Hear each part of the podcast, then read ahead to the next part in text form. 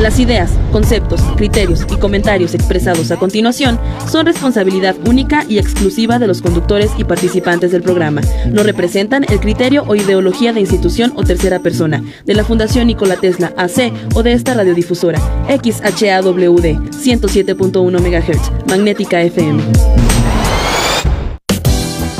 Magnética FM presenta Vínculos Industriales, Desarrollo, Capacitación, Seguridad en las Empresas y temas enfocados a los negocios.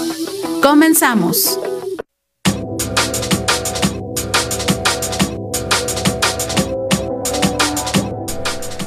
Hola, muy buenas tardes, bienvenidos al espacio de vínculos industriales. Los saluda con mucho gusto su servidor Luis Javier García Peguero, acompañado como bueno, ya hacía rato que no venía por cuestiones de trabajo, pero acompañado, como siempre, por Jorge Luis. ¿Cómo estamos, Jorge? Hola, Luis. Bien, gracias. Un gusto estar como cada miércoles aquí en la cabina de Magnética FM. Excelente. Y pues, ¿ya huele a romeritos? Ya, huele, a, romeritos, a pavo, a ponche ya, ya, ya lo estamos, este, lo estamos echando nuestro ponchito, pero ya estamos a una semana de, de Navidad. Y pues la verdad se antoja el ponchecito, así calientito, encobijadito, viendo una película Claro, eh, sabrosona, ¿verdad? Pero muy bien, pues este, pues qué bueno, pues que ojalá y todo esté eh, resultando de maravilla para cerrar este año. Pues van a decir todavía falta, pero ya, ya estamos en las postrimerías del, del año del famoso 2021 y pues esperando lo mejor para este 2022. Y pues vamos a cerrar este año con buenos temas, y como el del día de hoy. Eh, pues, ¿cómo ves si empezamos, Jorge? Sí, adelante, vamos a... Tenemos de invitado a, alguien que ya había estado con nosotros, ya tenía un par de años que no nos visitaba, pero es un gusto tener con nosotros al doctor Robert Stick Rivera, es cirujano maxilofacial y es el director de Fontani Dental Group, así que le doy la bienvenida. Robert, ¿qué tal? Buenas tardes. Hola, muy buenas tardes, ¿cómo estás, Jorge? Caballero, muchas gracias por la invitación una vez más aquí en Magnética, la verdad pues muy a gusto, muy contento por, por pues abrir estos espacios que nos dan la oportunidad a nosotros como bueno, como emprendedores y como trabajadores de la salud, pues para compartir un poquito de nuestro conocimiento, pero sobre todo para platicar la experiencia que hemos tenido nosotros como clínica. Y pues bueno, para que también este, demos un paso más al conocimiento de, pues, de lo que nosotros podemos hacer como especialistas, ¿verdad? Muchas gracias una vez más. Es correcto. Pues es una un tema interesante, pero pues primero yo creo, si estás de acuerdo, vamos a preguntar aquí al doctor, porque es cirujano maxilofacial. Y cuando hablamos de cirugía maxilofacial, ¿a qué nos estamos refiriendo? Bueno, en primer lugar, eh, la cirugía maxilofacial, eh, muchas personas cuando escuchan el término, pues siempre dicen, ah, es médico que se dedica a algo de la cara. Más o menos lo, deducimos por el, por el, pues, por el nombre, ¿cierto? Pero en realidad, y de acuerdo pues a, o sea, ya literalmente la interpretación del, del mismo nombre, pues es una especialidad odontológica, ¿sí? Es una especialidad es la única de todas las especialidades en odontología que tiene una formación eh, intrahospitalaria. Sí, nosotros como odontólogos eh, nos formamos en un hospital durante cuatro años. Bueno, aquí en México eh, la, residencia médica es de cuatro años, en, otras partes del mundo es de cuatro hasta seis años. Y pues bueno, nosotros nos enfocamos básicamente a, a resolver todo y a diagnosticar todo lo que son las alteraciones tanto faciales, pero relacionadas a la cavidad oral. Entonces, como cirujanos maxilofaciales nosotros vemos no solamente la cavidad bucal, ¿sí? donde están los dientes, la lengua, las mucosas, sino que también vemos su relación en todos los sentidos con los demás este, componentes del rostro. ¿Cierto? Entonces nosotros nos podemos dedicar desde quitar dientes retenidos, desde tumores y quistes de los maxilares, hasta malformaciones dentofaciales, eh, trauma facial, cirugía de órbita, cirugía de nariz, deformidades, eh, todo ese tipo de cosas, ¿no? Entonces realmente sí sí es una especialidad que abarca muchos aspectos del macizo facial, pero nos enfocamos a la estructura ósea, pero también a la estructura de tejidos blandos, ¿no? Perfecto, estoy entendiendo entonces que un cirujano maxilofacial es un cirujano dentista especializado. Exactamente, correcto. Nosotros somos eh, licenciados en, en, algunos en odontología, otros en, estomatología, ¿verdad? Y nos, y nos hacemos una especialidad enfocada a lo que yo ya acabo de explicar. de, ahí se explica porque ustedes si lo están viendo a través de internet, pues es un jovenazo, ¿eh? A mi lado es un escuincle, el doctor. Oye, al mío también. Pero él es director de Fontani Dental Group. Exactamente. yo decía, ¿qué tiene que ver un médico? Porque yo ahorita no lo relacionaba con la, un dental group, ¿verdad? Ajá, sí, claro. Fontani, ¿qué es Fontani? ¿Cómo se pronuncia? Bueno, Fontani, pues eh, es muy interesante el, el, de donde surgió el término, porque pues cuando estábamos haciendo la creación del branding de la, de la, de la clínica, pues queríamos un nombre original, ¿no? Porque pues la mayoría de clínicas a nivel regional y a nivel pues nacional y todo siempre tienen el, el diente de por medio, ¿no? Entonces nosotros como clínica no nos enfocamos solamente al diente, hay unos que dicen que se llama ortodent, este, dent, todo con diente, ¿no? Entonces, pero nosotros somos una clínica enfocada básicamente a la estructura y armonía facial. Fontani surge eh, de, por parte de, la directora operacional de la clínica, que, que, es mi colega y hermana Stephanie Merchan. Ella pues fue la persona que nos apoyó con la innovación del término ¿sí? Eh, a través de un sueño, ¿no? O sea, pues muchos dirán, no, pues ¿Cómo que a través de un sueño, no? en ese momento estábamos tan afligidos porque no sabíamos qué nombre ponerle que en un sueño pues se le apareció, uh, vio una tarjeta con mi nombre y, y, decía Fontane, ¿no? Entonces me marca y al otro día, Robert, mira, es que tuve un sueño, bla, bla, bla, y, me pareció esto y estuve investigando. Y Fontani, pues, si nosotros nos remontamos a muchos años, fue una, un científico que hizo un descubrimiento en unas cavernas en Europa, eh, en donde se estudió la primer mandíbula. Y su relación con los dientes. Se hicieron los primeros estudios en, en los dientes que estaban en esa mandíbula. Entonces, obviamente, le acuñaron a ese descubrimiento, pues Fontani, ¿no? Entonces, por esa misma razón decidimos nosotros eh, apropiarlo a Fontani y pues ya para integrar todo, pues Fontani Dental Group como tal. Entonces, de ahí surgió pues el nombre. Es muy original, ¿no? y adecuado porque ya aprendimos que Fontani fue entonces un científico.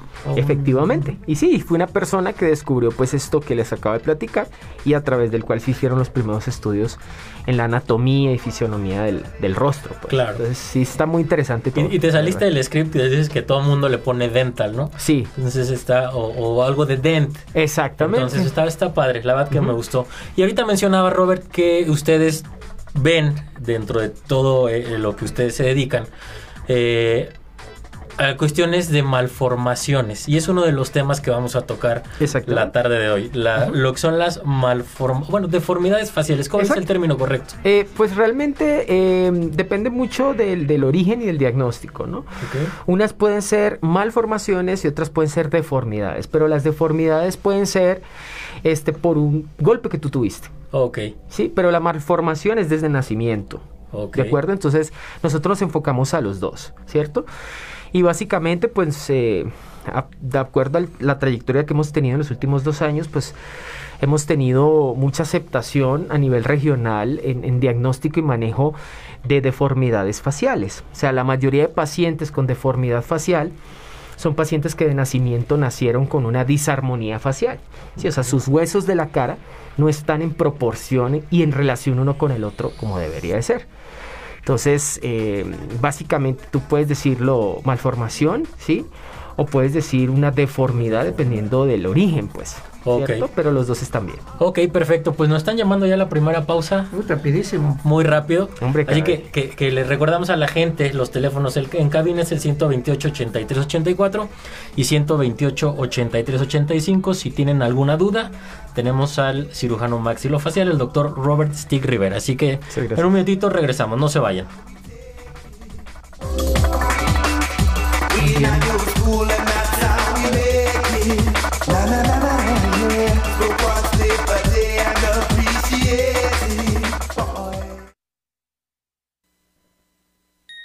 La gran tradición continúa.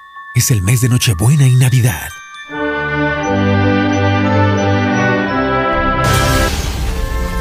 Ella nos recuerda la importancia del respeto y tolerancia entre todos los seres humanos.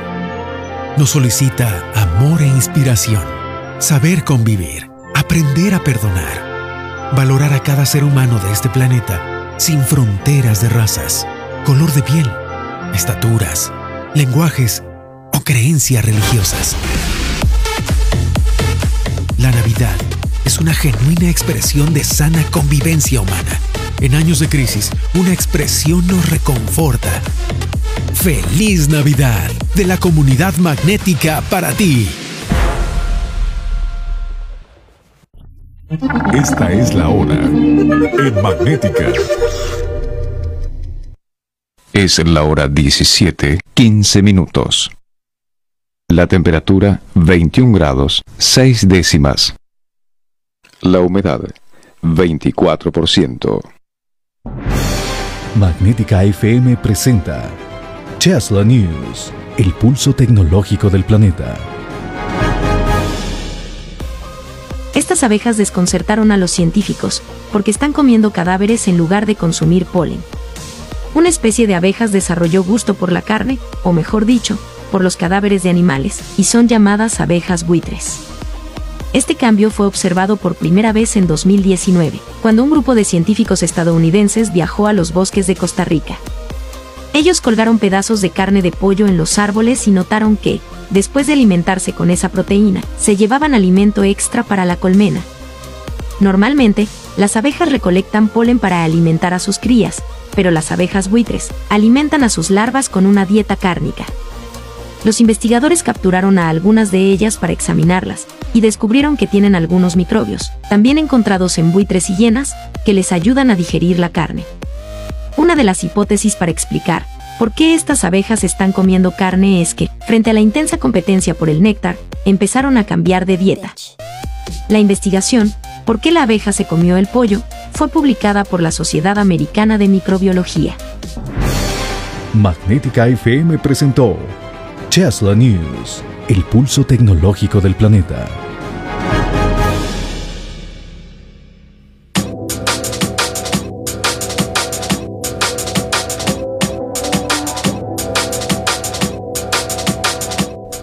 Bueno, pues estamos de regreso aquí en Vínculos Industriales. Les recordamos que estamos platicando con el cirujano maxilofacial, el doctor Roberto Robert. Robert. Robert. Ah, Robert. Robert. Robert Stick. Rivera. Stick. ¿De dónde viene ese apellido? Bueno, pues les cuento que es muy chistoso porque fue un nombre que, que ni siquiera me pusieron mis papás, sino que mi tía dio su opinión y dijeron que sonaba muy padre. Y dijeron, este es el nombre para mi hijo. Ah, Stick es nombre, no es nombre, segundo nombre, ah, claro. Mira. Robert Stick Rivera. Les, les, les, les, les eh, favoreció la originalidad pero realmente a mí se me hace muy chistoso el stick. es un término hollywoodense, ¿verdad? Hollywoodense, es correcto. Porque hay un Robert Stack, el de los eh, intocables. Eh, de los intocables, efectivamente. Yo todavía no nacía, discúlpeme. Muy bien, doctor, pues estamos hablando de esta parte tan interesante porque muchas veces desconocemos si nosotros tenemos alguna deformación o no. Ahorita estamos platicando de las deformaciones faciales, y de las eh, que son por un accidente, pero también decimos que son otras. De nacimiento. De nacimiento. de nacimiento, pero tienen nombre diferente, ¿verdad? Sí, sí, sí. Eh, ¿Cómo podría yo saber, porque a lo mejor me veo bien, ¿verdad? Pero ¿cómo sé si tengo yo una deformación? ¿Cómo me puedo dar cuenta de eso? Ok. Antes de, nosotros, por ejemplo, eh, bueno, de, acuerdo a nuestra experiencia que hemos tenido ahí en, en la clínica, básicamente la mayoría de personas que acuden con nosotros por una deformidad facial, es porque no se sienten bien cuando se ven al espejo. ¿Sí? Pero la particularidad de esto es que la base para uno poderlo corregir es mover huesos de la cara. entonces los pacientes, no sé si ustedes han escuchado, yo creo que sí, la mayoría de pacientes con deformidad facial son pacientes prógnatas. Sí, son pacientes que tienen la mandíbula más adelantada aparentemente que el maxilar superior. O viceversa, ¿no? Como hay otros pacientes que también este, eh, acuden con deformidad, ¿no? Y que tienen sonrisa gingival, a lo que nosotros le llamamos. ¿Qué, quiere decir eso? El paciente que sonríe y muestra muchísima encía, más de lo que debería demostrar, ah, y se ve eso pues un, poco antiestético, ¿no? Entonces, una de las, de las cuestiones aquí en ese caso es que la mayoría van porque se ven al espejo y no se gustan. Sí, ellos dicen, no, definitivamente, doctor, mire. Y ya como segundo término, observan que no pueden morder bien. ¿sí? La mayoría de pacientes con deformidades faciales, por estas circunstancias, son pacientes que no pueden morder bien. Algunos ni siquiera pueden hablar bien, ¿sí? ¿Por qué? Bueno, pues porque a razón de que los maxilares no están en armonía, pues su lengua tiene una posición que no es. Y por consiguiente pues al articular palabras a veces a veces batallan también dependiendo del grado de deformidad entonces cómo me doy cuenta yo pues la mayoría de pacientes definitivamente son pacientes que no pueden morder bien sí muchos piensan malamente que se puede corregir eso con ortodoncia sí pero algo que no sabe la mayoría de personas, e incluso muchos de, los especialistas con los que yo conozco y, con los que en algún momento conviví, es que no pueden identificar el límite que tiene también la ortodoncia, ¿sí? Y que tiene también como tal la cirugía maxilofacial. O sea, no todo se va a poder corregir con cirugía y no todo se va a poder corregir con ortodoncia. Entonces la mayoría de personas acá, particularmente en San Luis Potosí, son personas que, u ortodoncistas o especialistas que no saben esos límites. Entonces nosotros hemos tenido, no sé si llamarlo fortuna o, infortunio, de que nos llegan pacientes ya multitratados. Ya han pasado por todos. Ya han pasado por todos. Ya han pasado por todo. Y es que tuve ortodoncia 5 años, tuve ortodoncia 8 años, tuve ortodoncia 10 años. Tenemos tres pacientes que han tenido ortodoncia 10 años, caray. Entonces no ven resultados. ¿Por qué? Porque la solución no es mover dientes.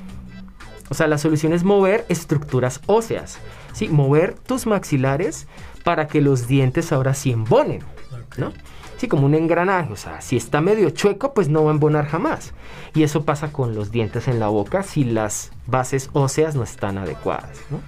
¿Y, y, quién identifica esos límites? Porque si yo voy con el ortodoncista, él va, él va a pensar que con lo que él me va a hacer voy a quedar bien. Y en realidad yo no sé si sí voy a quedar bien. Pues definitivamente ya hay muchos, eh, muchos estudios que, marcan esos límites en base a qué? En base a el crecimiento facial, ¿sí? El término de crecimiento facial que debe de tener estas proporciones a tales edades y también cuáles son las inclinaciones de los dientes, ¿sí? Porque nos han llegado pacientes que tienen la mordida aparentemente bien, pero tienen los dientes muy inclinados, ya sea hacia adelante o hacia atrás. ¿Y eso qué genera a largo plazo? Pues que el diente pierda anclaje, que el diente pierda hueso y por consiguiente va a tener su boca muy, muy organizada y todo, pero a futuro va a perder de manera prematura esos dientes porque no tiene hueso que lo soporte. ¿Por qué? Bueno, pues porque quedaron deficientes de ese hueso. Entonces por eso a veces sí es importante que el, el maxilofacial tenga una relación muy importante de comunicación con el ortodoncista para que eso pueda corregirse en tiempo y forma y evitar que el paciente pierda tanto tiempo. Entonces todo, todo, si ustedes se dan cuenta, va a estar determinado por la mordida del paciente. Es fundamental poder valorar eso. Pero ¿cómo puedo yo saber que mi mordida es correcta? Así nací, así he vivido, para mí es normal. Es que ya llega un punto eh, en donde ya no es tan cómodo para el paciente. De los datos más comunes con los que nos llegan muchos pacientes que tienen cierto grado de deformidad, desde una deformidad leve hasta una deformidad pues bastante importante, lo primero que nos comentan ellos es el cansancio muscular mandibular. En las mañanas se levantan con mucho cansancio muscular, algunos incluso eh, nos comentan que tienen dolor de cuello, tienen dolor de cabeza, este, tienen este, dolor al abrir y cerrar la boca. Entonces, esto es multifactorial. Puede ser por muchos factores, pero uno de los factores que nosotros debemos considerar es que tiene la deformidad. ¿sí? Los huesos no están proporcionados. Entonces, ¿qué pasa? Ese es un dato importante. Otro dato es que el paciente solo mastica con la parte de atrás. ¿no? Hay muchos pacientes que llegan y dicen, doctor, es que yo no soy capaz de poder arrancar algo, de poder desgarrar algo. ¿Por qué? Porque su mordida está abierta. Sí, entonces, ¿qué pasa? El paciente se siente incómodo porque al hablar incluso se le escapa el aire entre los dientes, hablan raro, ¿sí? Su lengua tal, tiende a salirse de la boca cuando hablan. Entonces, eh, muchas veces nosotros pensamos que eso es normal por nuestra fisionomía. Pero también tenemos que entender que en Latinoamérica somos una zona endémica en ese sentido. Hay muchísima deformidad aquí subdiagnosticada. ¿Sí? Pacientes con la punta de la nariz caída, pacientes que muestran mucha encía y quieren corregirlo con ortodoncia donde no se puede corregir con ortodoncia. Entonces son ese tipo de datos que nos muestran a nosotros de que definitivamente no, hay algo que no está bien en mi boca. Y muchos pacientes sienten que no embona perfectamente su boca, ¿no? Y ya luego cuando les hacemos el análisis de eso, más la proyección de su rostro en fotografías de frente y de lado, que magnificamos realmente cuál es su problema y es cuando el paciente dice, doctor, yo nunca me había visto así. claro. Eso es algo que nos pasa muy seguido. Cuando vemos pacientes que les mostramos el análisis facial que les hacemos, tanto de adentro de su boca como de fuera, se sorprenden mucho porque dicen, entonces así me ve la gente. Digo, así te ve la gente. ¿No? Y ahí es cuando el paciente le cambia muchas veces la, la, perspectiva y dice, híjole, sí, o sea, sí, doctor, yo ya como que ya lo sospechaban, ya ellos sentían algo de inconformismo, pero como habían ido con especialistas que siempre les decían, no, mira, todo está bien y se enfocan a la boca, y no, o sea, es un todo. La mayoría de especialistas, independientemente que sean ortodoncistas o maxilofaciales, siempre tienen que enfocarse en todo. Proporciones labiales, proporciones de la nariz, proporciones de los cachetes, proporciones de la mandíbula. O sea, para que realmente se vea integralmente el paciente. Qué interesante. Y ahí es donde ya entra la cirugía ortognática. Exactamente. Ya cuando nosotros determinamos que el paciente sí tiene una deformidad real, ya podemos considerar y ofrecerle pues ese tratamiento, ¿no? Que es un tratamiento definitivo. Jorge, es como una casa. ¿sí? Nosotros muchas veces vemos las casas por fuera con una superfachada, que con la pinturita, que no sé qué. Pero luego estamos viviendo en la casa y que empieza la gotera y que empieza que en una esquina se quebró, que la, que la humedad, que no sé qué. ¿Por qué? Porque su estructura base o sea, lo que es en este caso, pues las, los cimientos, pues los ladrillos o como usted le quiera, o sea, la base de una casa no está proporcionado. Entonces, a razón de eso siempre van a haber errores, siempre van a haber inconformidades, pues, en la casa que tú estás viviendo. Y pasa con el esqueleto facial. El esqueleto facial es la estructura base para que descansen músculos, para que descanse la grasa, para que descansen los distintos órganos sensoriales, ¿cierto? Entonces, si eso no está proporcional, ¿qué va a suceder? En algún determinado momento, pues van a haber más problemas, como por ejemplo el no poder hablar bien, el no poder comer bien, ¿sí? Entonces, muchos por ahí dicen, ¿no? O sea, el maxilofacial que se encarga de hacer cirugía ortognática es el arquitecto de la cara, ¿sí? ¿Por qué? Porque nos encargamos de mover esas estructuras base, o sea, esos huesos, ponerlos en armonía para que todo lo demás funcione perfectamente. Ok, interesante. ¿eh? Es eso. Pero yo podría tener, me quedé pensando, ¿verdad? Eh, alguna deformación que no me impida tener un buen desarrollo. Estoy pensando que algunas de las cirugías que hacen son más estéticas que funcionales. A lo mejor yo me río y se me ve todas las sencillas, pero todo lo demás está bien. Entonces ahí sería un caso estético, ¿no? Mm, la verdad, el cimiento o, la justificación de una cirugía ortognática, pues sí, definitivamente hay pacientes que tienen una deformidad muy grande que llegan es porque no se gustan, ¿sí? Ya cuando les hacemos el diagnóstico y les explicamos que la base realmente es funcional, ¿por qué? Porque el hecho de tener una deformidad hace que tu articulación, ¿sí? la articulación de tu mandíbula, se fuerce. Y con el paso de los años, ¿qué va a suceder? ¿Sí? Como quien dice, se va a desgastar, ¿no? Y el paciente ya llega con dolor articular, ¿sí? Entonces, el hecho de que tus huesos estén proporcionados y en la posición que es, va a generar que se preserve tu articulación. Y eso es algo que la gente no sabe. Por eso muchos dicen, es que es algo estético. Mm, sí, es una consecuencia de, por supuesto. Pero realmente el objetivo de una cirugía ortognática es proteger tu articulación en base a que, aunque tus huesos estén totalmente proporcionados. Ok, perfecto. Y, estos tipos de cirugía ortognática, veo que hay eh, cirugía del maxilar, de la mandíbula y maxilomandibular. Maxilomandibular. Pero de esas ya nos platicará el doctor Robert Rivera regresando a la pausa, porque nos vamos a un corte y en un momentito regresamos a vínculos industriales. Gracias.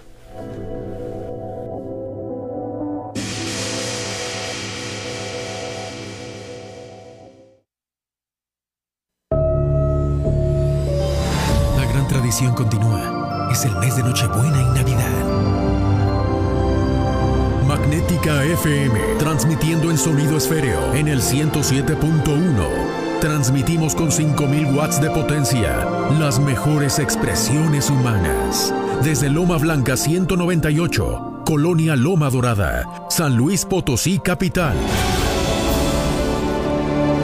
La Navidad es una genuina expresión de sana convivencia humana.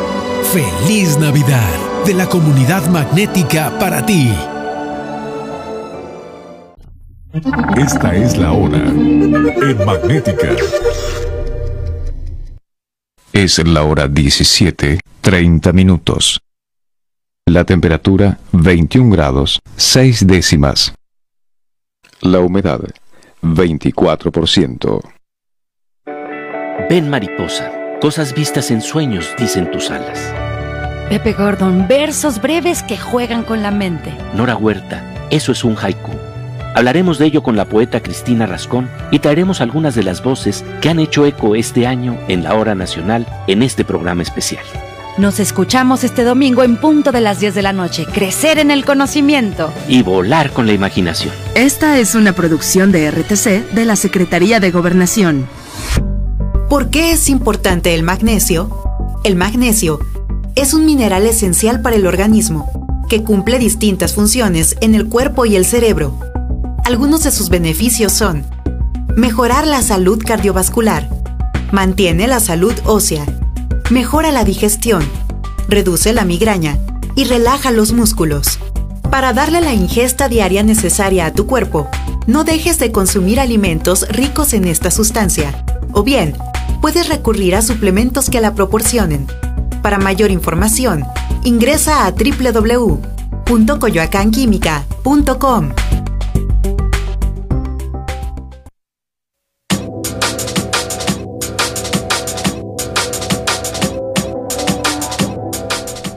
Gracias por seguir con nosotros. Estamos aquí en Vínculos Industriales y pues hemos eh, nos hemos metido un poquito a este tema pues, que casi nadie habla de las deformaciones faciales y ya vimos que quizás todos, ¿qué porcentaje de, porque decíamos que somos endémicos aquí ¿Qué porcentaje estimado hay de gente con deformaciones? Un aproximadamente eh, es más común en en hombres que en mujeres y en un aproximado yo creo que un 5% de la población más o menos. 5%, ah, pensé que era más alto. Sí, no, tampoco es tan alto. 5 de cada 100, aquí vemos 3. bueno, yo fui yo fui paciente ¿Ah, ortognático, a mí me operaron también. quedamos dos. Ok. y no sabemos si somos pacientes ortognáticos. Sí, por eso eh, no sabemos y, y pues... Eh, ¿Qué tan complicado, qué tan complicado es atender una, una cirugía. Una cirugía de este tipo, ¿no? Porque un prógnata pues, tiene la mandíbula salida. ¿Cómo la voy a meter? ¿Cuál es el procedimiento? No lo quiero ni imaginar, ¿verdad? Pero ya lo estoy pensando. bueno, pues todos los procedimientos de este tipo son procedimientos que se hacen a través de abordajes por dentro de la boca. O sea, realmente con el advenimiento de tantas técnicas innovadoras y poco invasivas, han generado que la cirugía ortognática ahorita sea un boom a nivel internacional particularmente porque son cirugías de mínima invasión, por decirlo de alguna manera. ¿Por qué? Bueno, pues porque todo eso se hace dentro de la boca, ¿sí? Entonces los cortes se hacen por dentro de la boca, a través de la mucosa, y llegamos al hueso y a través de unos cortes específicos se fractura. O sea, todo este tipo de cirugías es en base a fracturas este, planeadas, ¿no? Se hacen unos cortes especiales, se fractura la mandíbula o se fractura el maxilar y se reposiciona en base a mi predicción, o sea, a lo que yo más o menos predije estudiando a mi paciente. Lo vemos de lado, lo vemos de frente, entonces nosotros decimos, este paciente está deficiente de tal y tal zona. O a lo mejor es un paciente que tiene la mandíbula muy grande porque se desarrolló de más. Entonces, determinamos eh, a través de, manera tridimensional, porque todo lo que hacemos nosotros, por ejemplo, en Fontana Dental Group, es cirugía totalmente digital. ¿no? Antes de que el paciente yo lo pase a quirófano, es un paciente que yo opero en una computadora, ¿sí? Y el paciente antes de entrar a quirófano ya sabe cómo va a quedar. Sí, el paciente ya sabe este, qué movimientos se van a hacer, ¿no? Entonces, en base a eso, pues hay más certidumbre y los movimientos son muchísimo más asertivos, ¿no? Se avanza o se retrocede la mandíbula tantos milímetros, ¿no? Y lo vemos de manera proporcional si su rostro queda proporcional y armónico. Entonces, son cirugías muy planeadas, son cirugías que pues les digo, con el advenimiento de tanta técnica nueva y tanta tecnología nos permite a nosotros hacer pues una planeación mucho más eh, aterrizada para nosotros llegar con la certeza quirófano que se va a hacer esto, se va a hacer eso. Porque hace unos años se hacía todo en papel. Sí, yo aprendí en, el hospital, aprendí a hacer cirugía ortognática a través de predicciones en papel, ¿no? Entonces ya cuando estabas en quirófano tú te enfrentabas ya a la, cirugía y tú dices, caray, pero como que no me está dando mucho lo que yo planeé y así, y resolvías al final de cuentas. Pero ahorita el paciente quiere certeza y quiere darse una idea en general de cómo va a quedar. Entonces todo se hace a través de cirugía digital. Y el, perdón, y el tiempo de, aproximado de una cirugía, sé que pueden surgir en algunas complicaciones, unas pueden ser más sencillas que otras, pero un promedio de, tiempo de una cirugía y de recuperación, Robert. en cuanto a cirugía ortognática bimaxilar, por ejemplo, que es la más común, ¿sí? que realmente es lo que la mayoría hacemos actualmente, ya que se opera el maxilar o la mandíbula de manera aislada, son casos muy específicos, casi ya todo es cirugía bimaxilar. Eh, en promedio es en aproximadamente unas 4 o 5 horas. ¿sí? Eh, ya si se involucra el mentón también para operarse, pues a lo mejor es una hora más de cirugía, ¿no? Pero en promedio es entre 4 y 6 horas, por decirlo de alguna manera. Y todo es bajo anestesia general balanceada.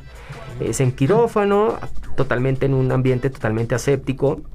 Y eh, la recuperación, eso es una pregunta muy interesante porque realmente es de lo que los pacientes más nos preguntan a nosotros, ¿no? Doctor, es que pues me voy a someter a una cirugía de esa envergadura y sí me gustaría saber cuántos meses voy a estar este, de incapacidad, ¿no? Entonces lo primero que les digo, para empezar, no son meses de incapacidad, o sea, realmente son semanas de incapacidad. Entonces el paciente me dice, pero semanas, doctor, o sea, me puedo reintegrar a mi trabajo, te puedes reintegrar a tu trabajo. O sea, actualmente las técnicas son de mínima invasión, este, el tipo de manejo anestésico es muy diferente a como se hacía hace 10 años.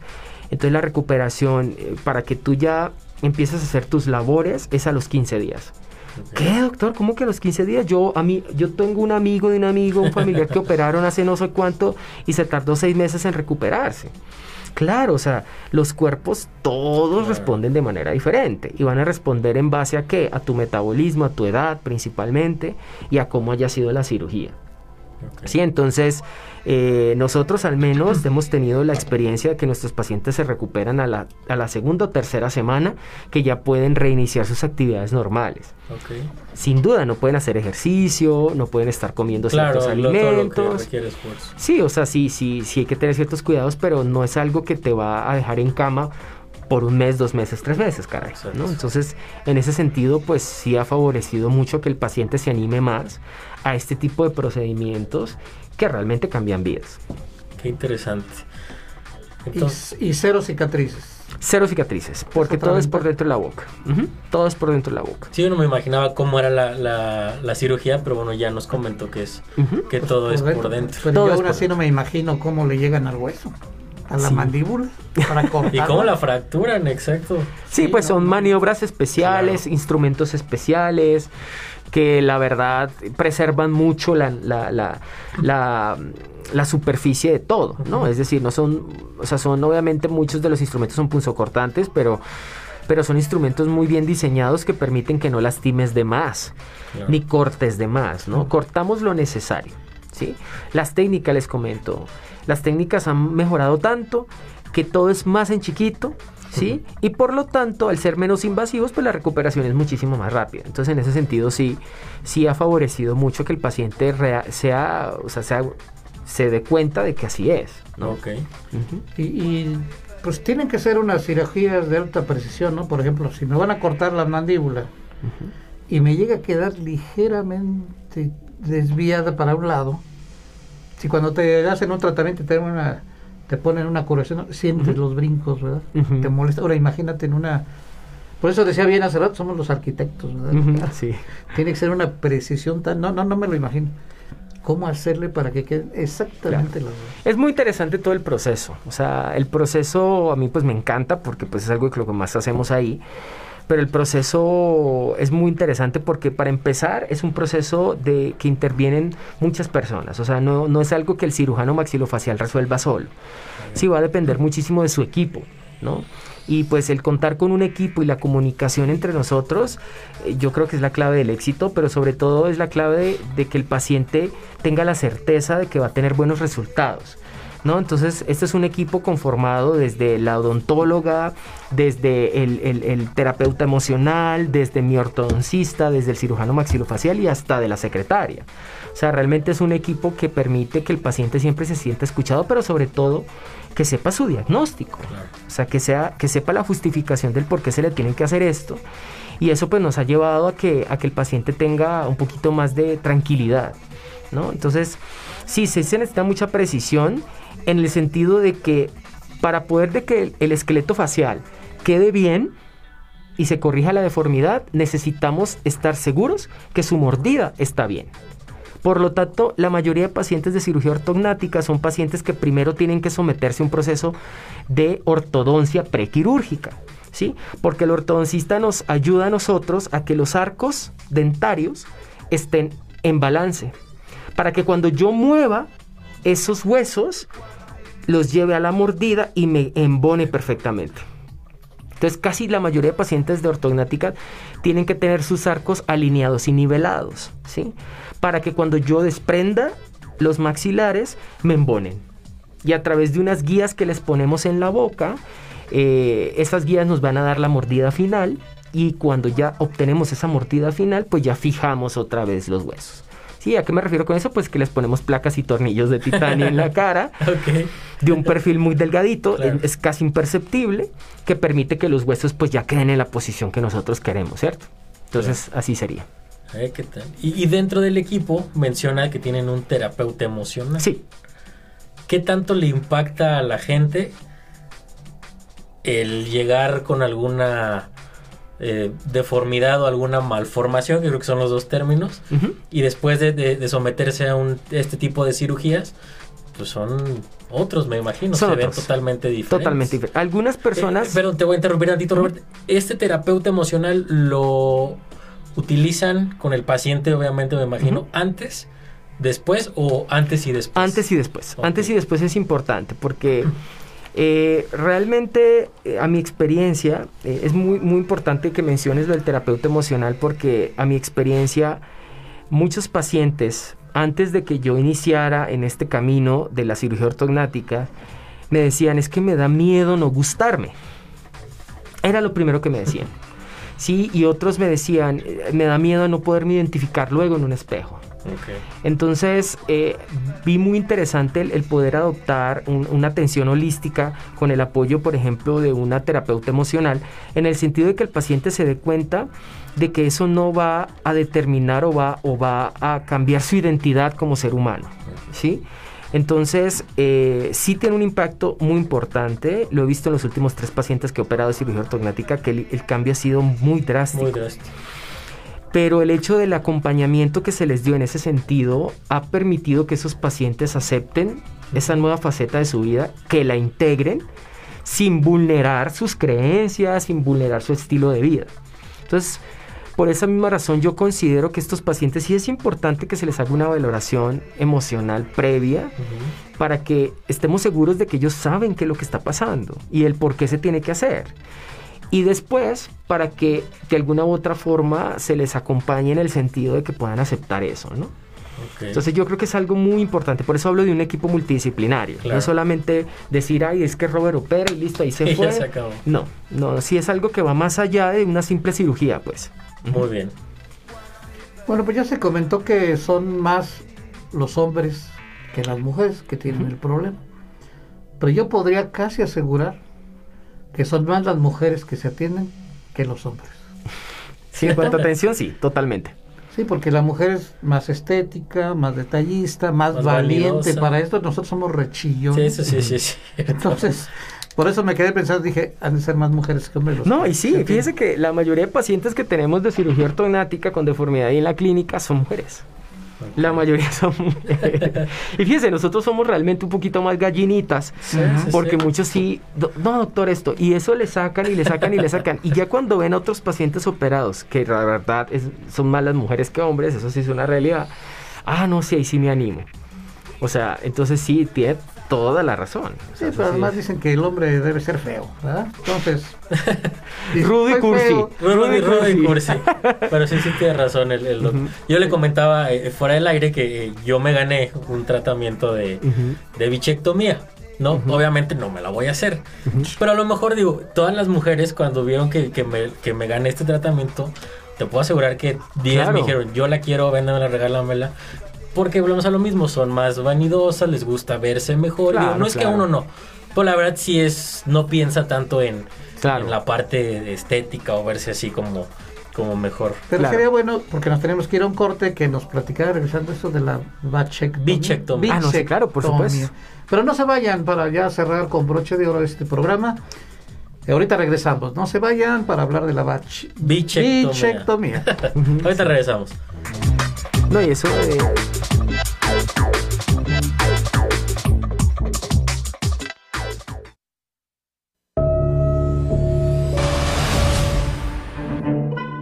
La gran tradición continúa. Es el mes de Nochebuena y Navidad. Ella nos recuerda la importancia del respeto y tolerancia entre todos los seres humanos. Nos solicita amor e inspiración.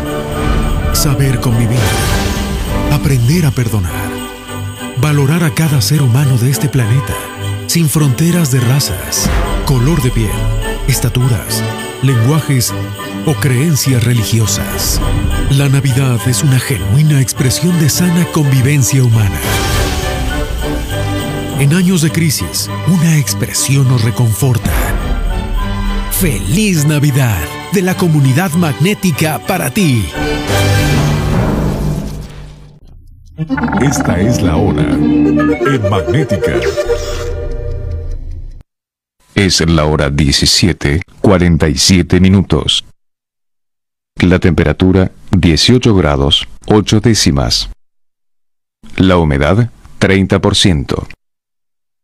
Magnética FM presentó Vínculos Industriales. Sintonízanos todos los miércoles.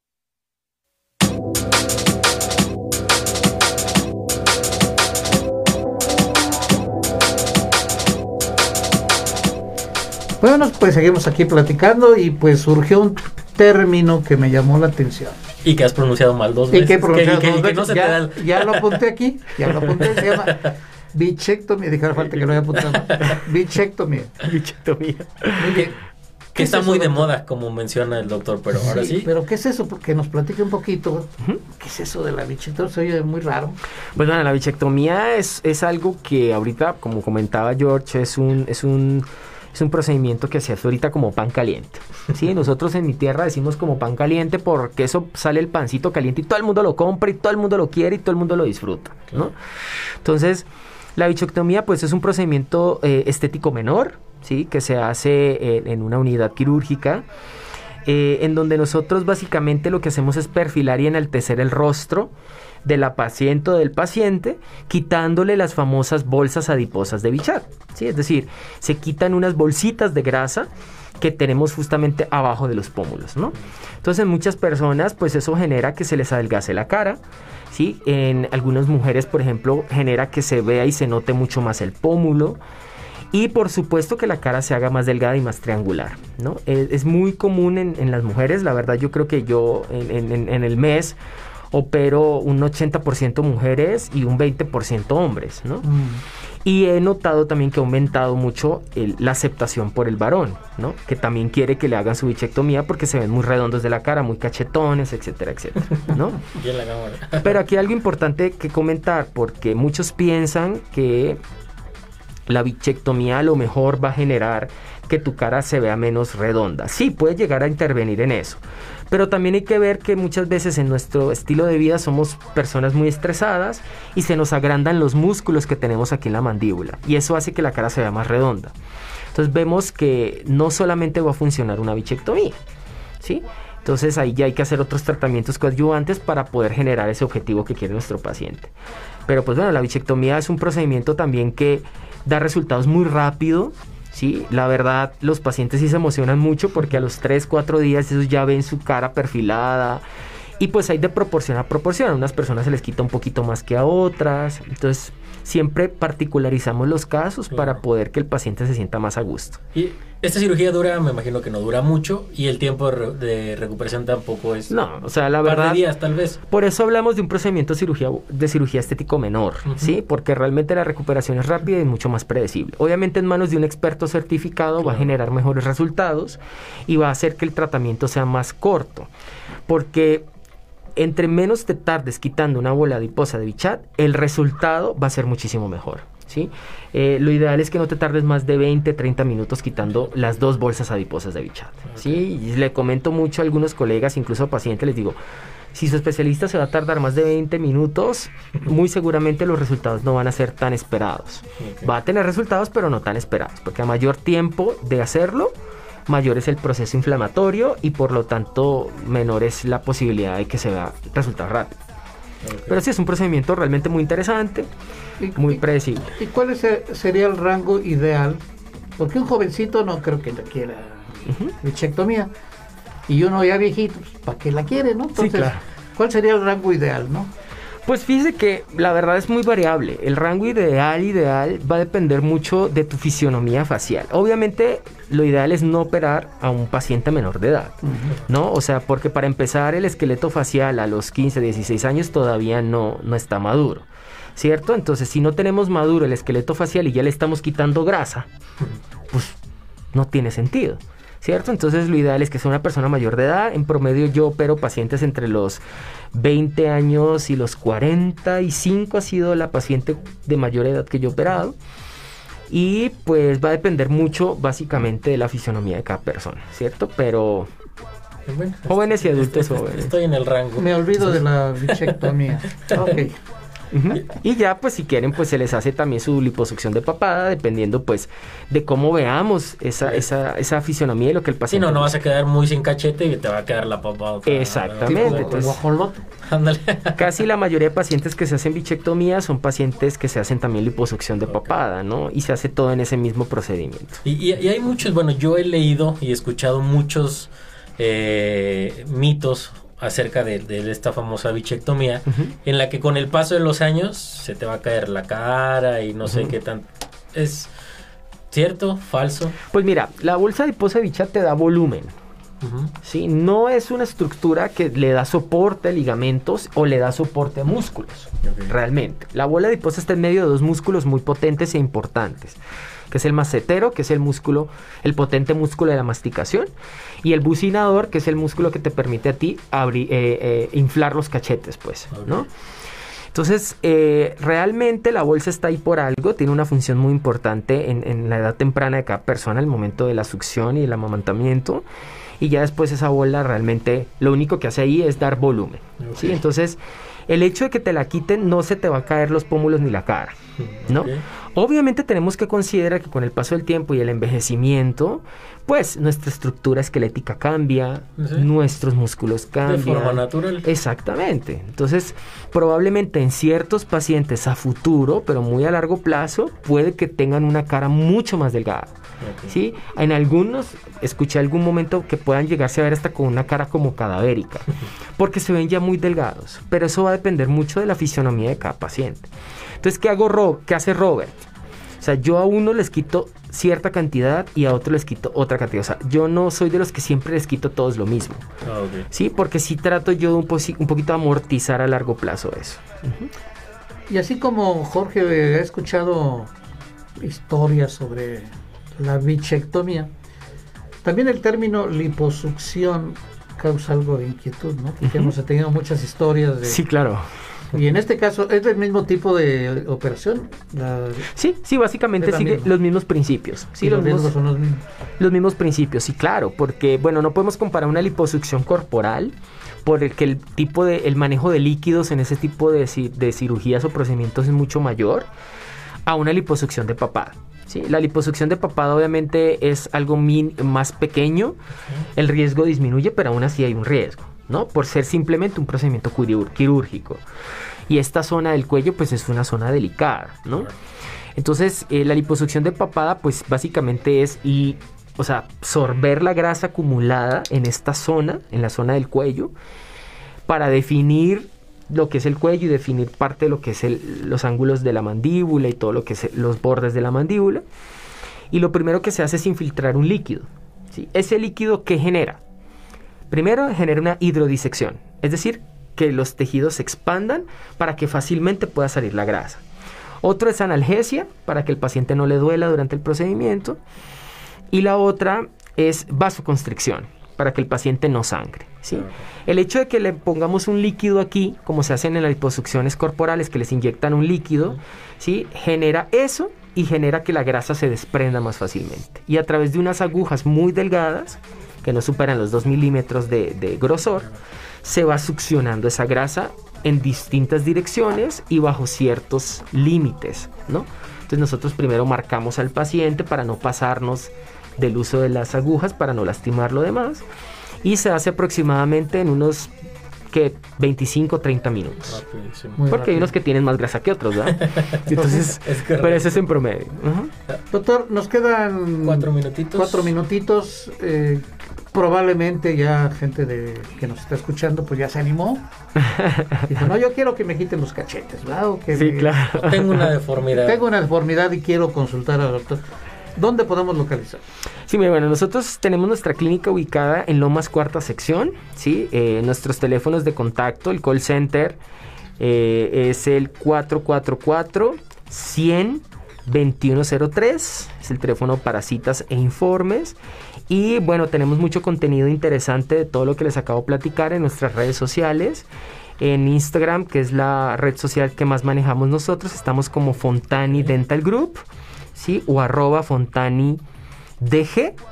Y este, pues bueno, en mi, en mi, también en mi, en mi Instagram de especialista también nos pueden encontrar ahí. Pero básicamente todo es a través de la clínica de Fontani Dental Group y el teléfono que les acabo de comentar.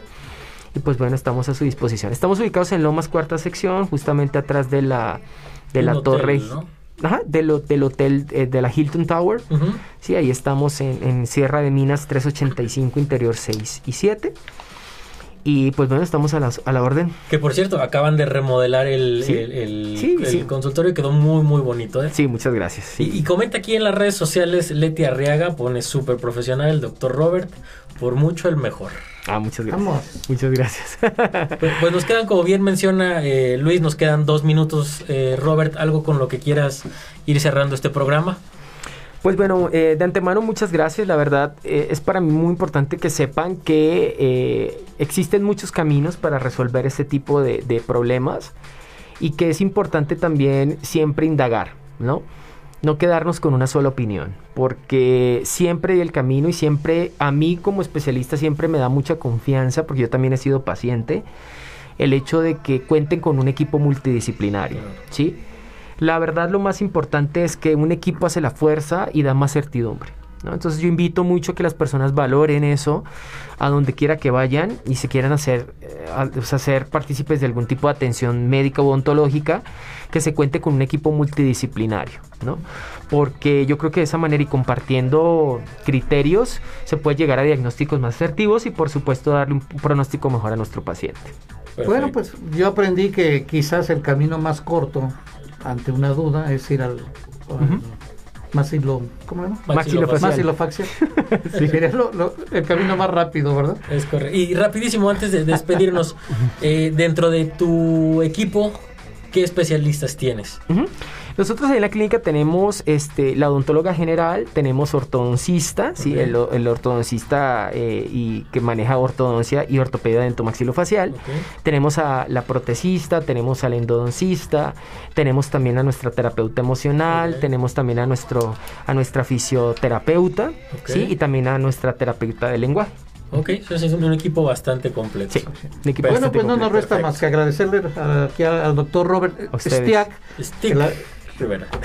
Robert Stick Rivera. Necesito tomar un curso de Robert. Un curso de nombres raros. Robert, sí. Robert Stick por su apoyo. Nos Gracias. Ilustró muchísimo.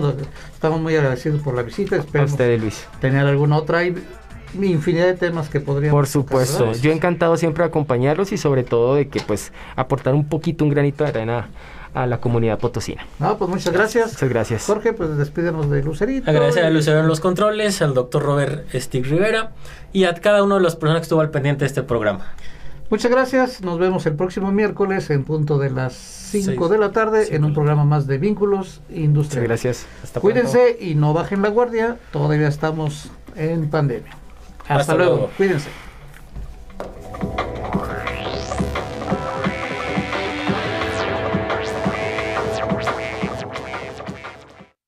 Magnética FM presentó Vínculos Industriales. Sintonízanos todos los miércoles de 5 a 6 de la tarde. Para más información, consulta www.mash.com.mx.